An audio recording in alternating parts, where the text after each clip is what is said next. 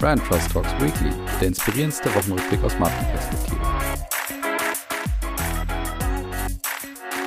So, liebe Hörerinnen und Hörer, willkommen zurück zu Brand Trust Talks Weekly. Wir sind in der KW 19 und ihr seid zurück bei eurem Lieblingswochenrückblick aus Marketing und Markenperspektive.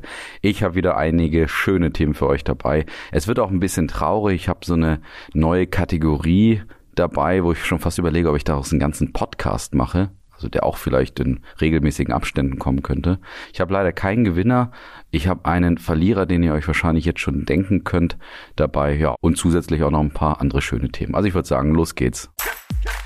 Die Marketing-Themen der Woche. Und wir beginnen mit meiner neuen Kategorie. Ja, vielleicht mache ich daraus eine Ausgründung von einem eigenen Podcast. So heißt die Kategorie. Neues von Mediamarkt. Also, Mediamarkt habe ich hier sehr, sehr oft zu Gast. Allein schon die letzten zwei, drei Wochen, glaube ich, habe ich auch den Onlinehandel oder den Online-Shop von Ihnen auch gelobt. Wobei ich auch dazu sagen muss, ich glaube, den Erfolg des Onlinehandels kannst du als große Marke Mediamarkt schon gar nicht verhindern. Da musst du nicht mal Markenführung unbedingt betreiben. Da musst du, glaube ich, nur für da sein. Aber sie haben jetzt wieder was Neues oder beziehungsweise besser gesagt, bin ich auf eine Headline gestoßen, die ich einfach mit euch teilen möchte. Und zwar, die sowas hieß in Richtung, ja, das M bei Mediamarkt steht jetzt für Emotionen. Und das wurde als Headline gewählt, weil Mediamarkt mal wieder eine neue kreative Lead-Agentur hat. Und das freut uns natürlich, weil dann können wir uns auf tolles Marketing freuen, da können wir uns wieder auf eine neue Kampagne freuen, wir können uns wieder auf neues, schönes Oberflächenmarketing freuen. Und die neue Lead-Agentur, das möchte ich euch nicht vorenthalten, das ist Sachi und Sachi. Und die freuen sich definitiv auch darüber. Die sagen nämlich, wir freuen uns wahnsinnig darüber, die nächsten Schritte einer so großen Marke begleiten zu dürfen. Es gibt kaum spannendere Aufgaben, als dabei ganzheitlich mit an Bord sein zu können. Für diejenigen, die neu eingeschaltet haben, warum ich hier über Mediamarkt mich so, ja, zynisch fast schon äußere, liegt einfach daran, dass Mediamarkt es seit Jahren nicht schafft, aus der Oberfläche sich mal auch ein bisschen in die Tiefe zu bewegen. Das heißt also wirklich die Marke mit klaren Leistungen auch aufzubauen und vor allen Dingen das Ganze dann auch nach außen zu artikulieren, fernab von irgendwelchem tollen, schönen Oberflächenmarketing. Somit Hauptsache ihr habt Spaß oder eben dem legendären Claim, der 2020 entwickelt wurde. Hier geht's um mich. Und bei hier geht's um mich, da muss ich euch auch ähm, erzählen, dass ich eigentlich das allen immer meinen Studierenden erzähle und die, wenn ich dann so den neuen Claim vom Mediamarkt vorstelle, einfach immer direkt ins Lachen verfallen. Und das sagt, glaube ich, viel darüber aus, wie unglaubwürdig dieser Claim ist. Von daher, ich bin sehr gespannt, was Mediamarkt jetzt mit dieser neuen kreativen Lead-Agentur machen wird. Ganz so hart möchte ich jetzt auch nicht mit der Marke ins Gericht gehen, obwohl das habe ich, glaube ich, schon gemacht. Also in dem Sinne, das war Neues von Mediamarkt. Und wir kommen zu einer etwas traurigen Geschichte. Und zwar geht eine Ära zu Ende.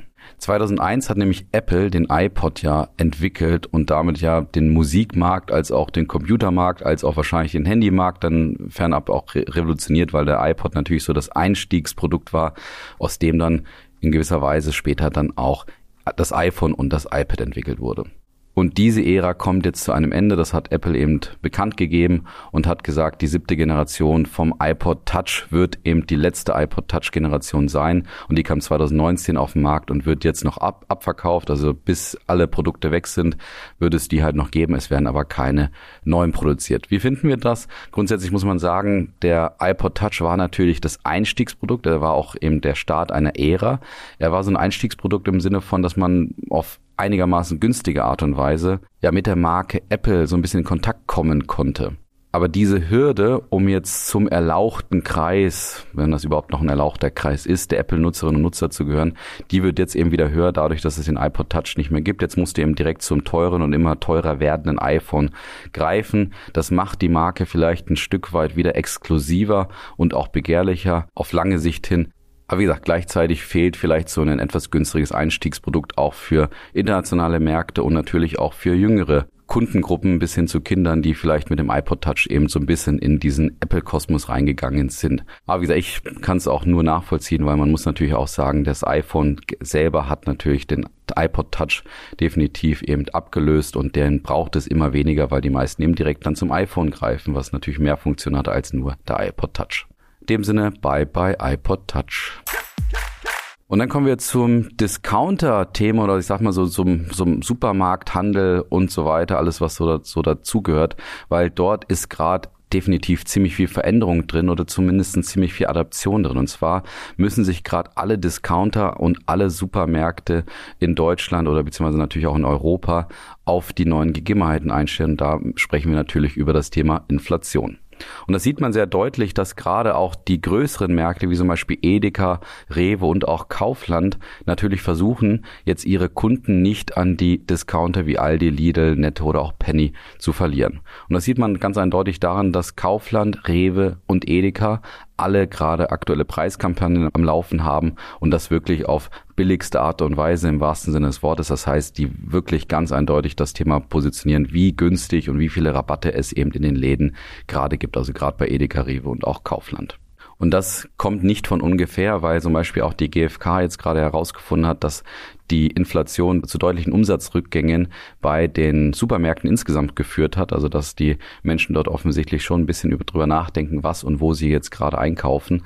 Und bei Lidl, Aldi und Co. waren es nur vier Prozent, die sie umsatztechnisch eingebüßt haben.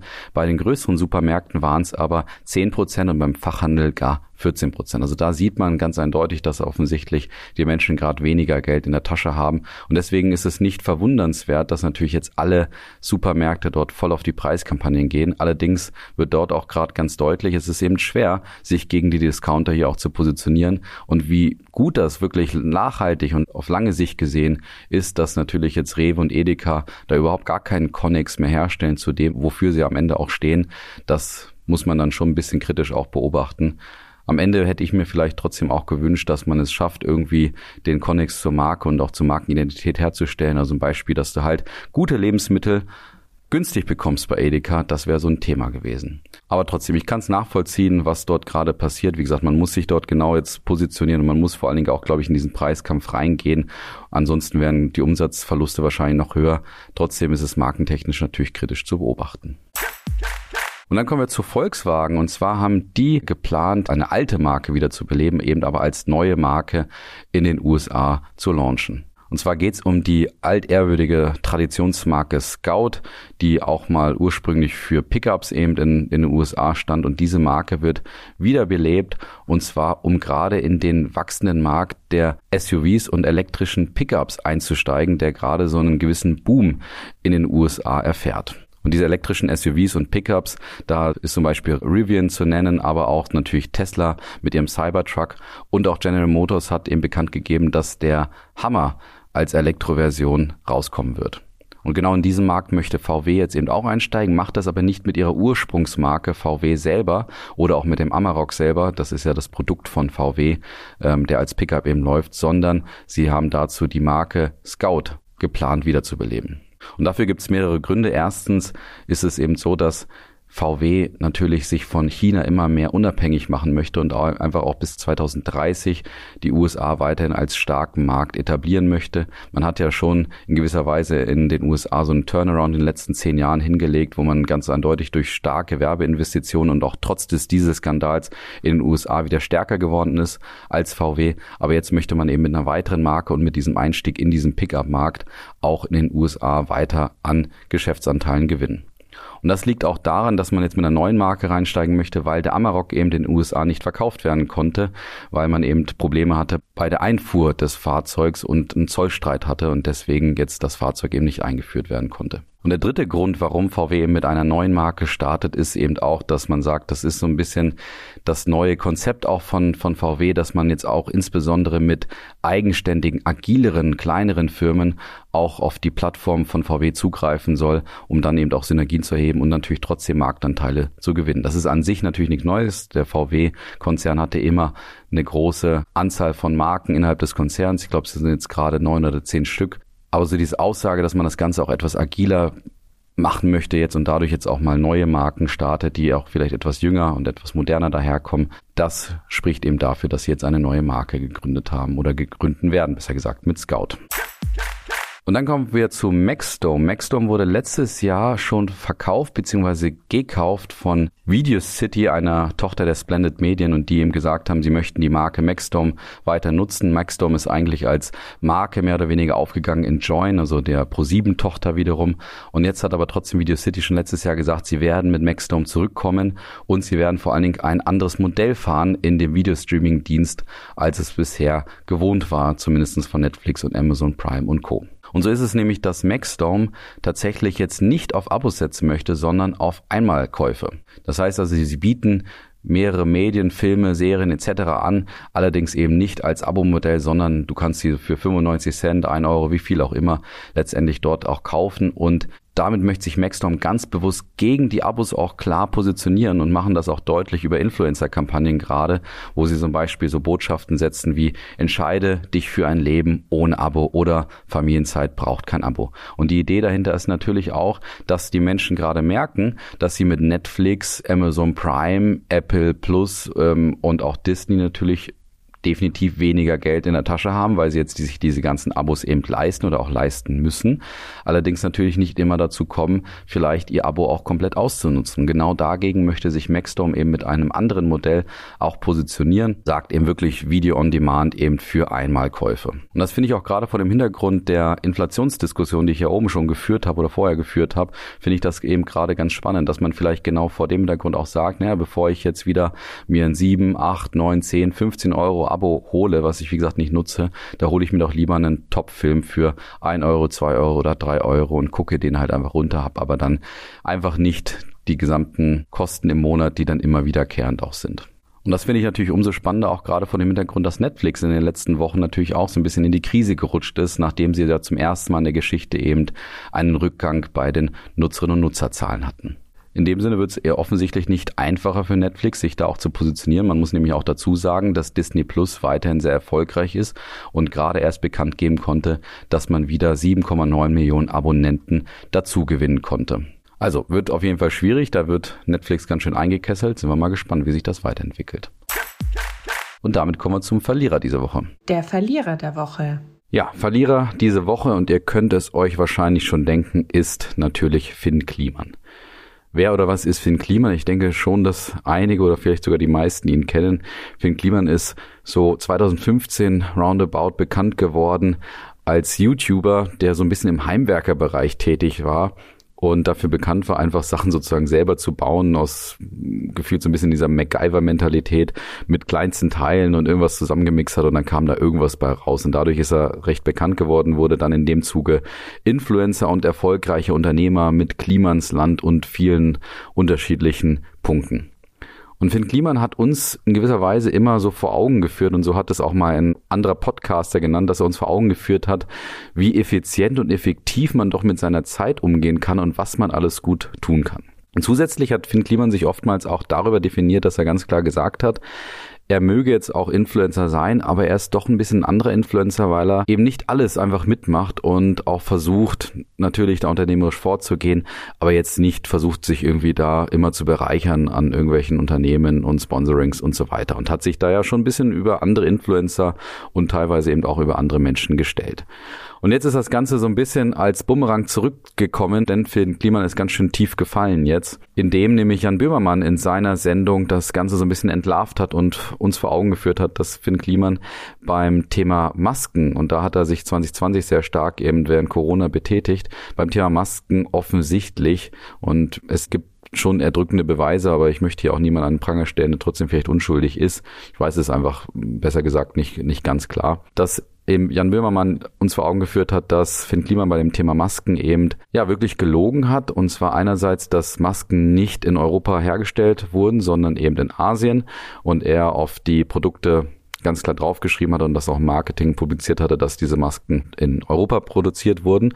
Und zusätzlich hat er 100.000 nicht brauchbare Masken in einer ja glorreichen Spendenaktion an Flüchtlingsunterkünfte gespendet, aber diese Masken waren tatsächlich nicht mehr brauchbar. Und das wurde ihm auch so gesagt. Und dann gibt's eben anscheinend entrückende WhatsApp-Verläufe, wo eben ganz klar drin steht, okay, ja, komm, lass uns das doch machen, das ist doch gut fürs Image, egal ob die jetzt gut sind und noch funktionieren oder nicht. In dem Zuge, und deswegen ist er natürlich auch Verlierer, nicht nur wegen des Shitstorms, der jetzt über ihn ergeht, sondern auch, weil sich alle seine Influencer-Sponsoring-Partner jetzt wirklich von ihm distanzieren und zurückgezogen haben. Ganz vorne dran zum Beispiel Viva Con Aqua, die natürlich genau Finn Kliman deswegen genutzt haben, weil er eben ja so ein bisschen so ein Gutmensch war, der sich unheimlich stark für viele Tätigkeiten ihm eingesetzt hat, aber jetzt ganz offensichtlich dann ein anderes Werteset offenbart wird. Und was lernen wir so auf der großen Ebene daraus? Naja, es geht schon wieder so in die Richtung dessen, was ich hier oft sage, nämlich einerseits das Vertrauensverlust in Menschen und Marken und auf der anderen Seite auch diese Stärken dieser Zynismus-Ära, die ihr schon oft von mir hier gehört habt.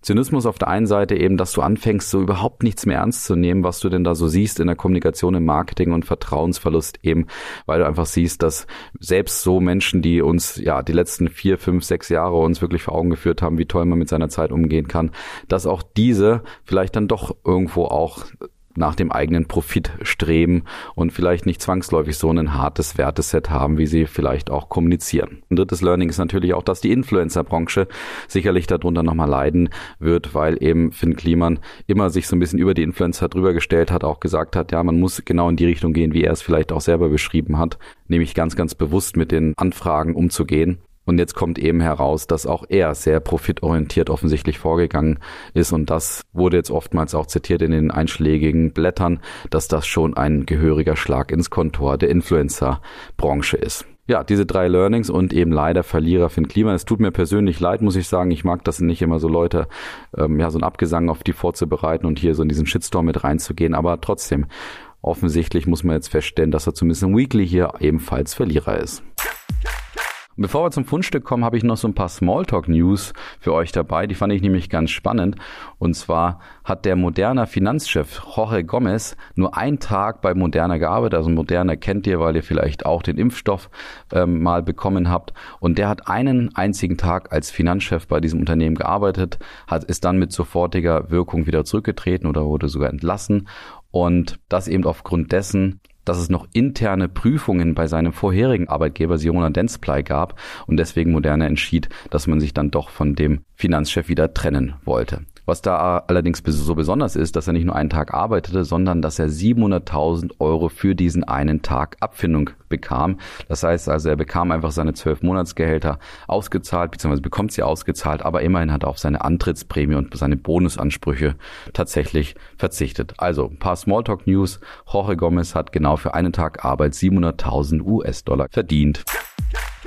Und wir enden natürlich mit einem Fundstück. Das Fundstück der Woche. Und das kommt von Magnum, der Eissorte. Und die haben sich überlegt, dass sie ihre Klassiker, nämlich Magnum Almond und White Chocolate, jetzt neu auflegen möchten und da sozusagen einen Remix machen möchten. Und dann haben sie sich überlegt, wenn wir schon unsere Sorten remixen und neu auflegen, dann machen wir doch auch eine Remix-Kampagne daraus. Und dazu haben sie zwei Musiker zusammengebracht. Und zwar die südkoreanische Club-Ikone Peggy Goo, die ich jetzt nicht kenne, und niemand Geringeres als Kylie Minogue. Und die beiden haben eben den Klassiker von Kylie Minogue, Can't Get You Out of My Head, ne? und ihr kennt es so, la la la, la la la la la la la la, la la la la la.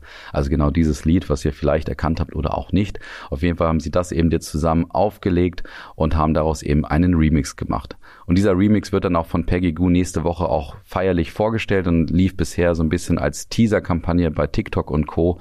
Und da wird jetzt Peggy Goo eben ein exklusives 90-minütiges Set performen am Magnum Beach in Cannes und dort eben diesen, dieses, dieses neue Lied oder diesen Remix eben auch vorstellen. Und innerhalb dieser 90 Minuten wird es dann eben die Feldpremiere von diesem Remix geben. Was ich daran so spannend finde, ist, wie gesagt, dass Magnum eigentlich nur zwei Sorten jetzt so ein bisschen Remix und neu auflegt, aber das Ganze natürlich sehr, sehr stark marketingtechnisch auch begleitet wird. Also ich bin auf jeden Fall gespannt auf das Lied und das werden wir nächste Woche definitiv in die Fundstücke packen. Und in dem Sinne kann ich euch schon ins Wochenende entlassen und wünsche euch natürlich ein wunderbares Wochenende, einen guten Start nächste Woche und bedanke mich bei euch fürs Zuhören. Bis dann, macht's gut. Ciao.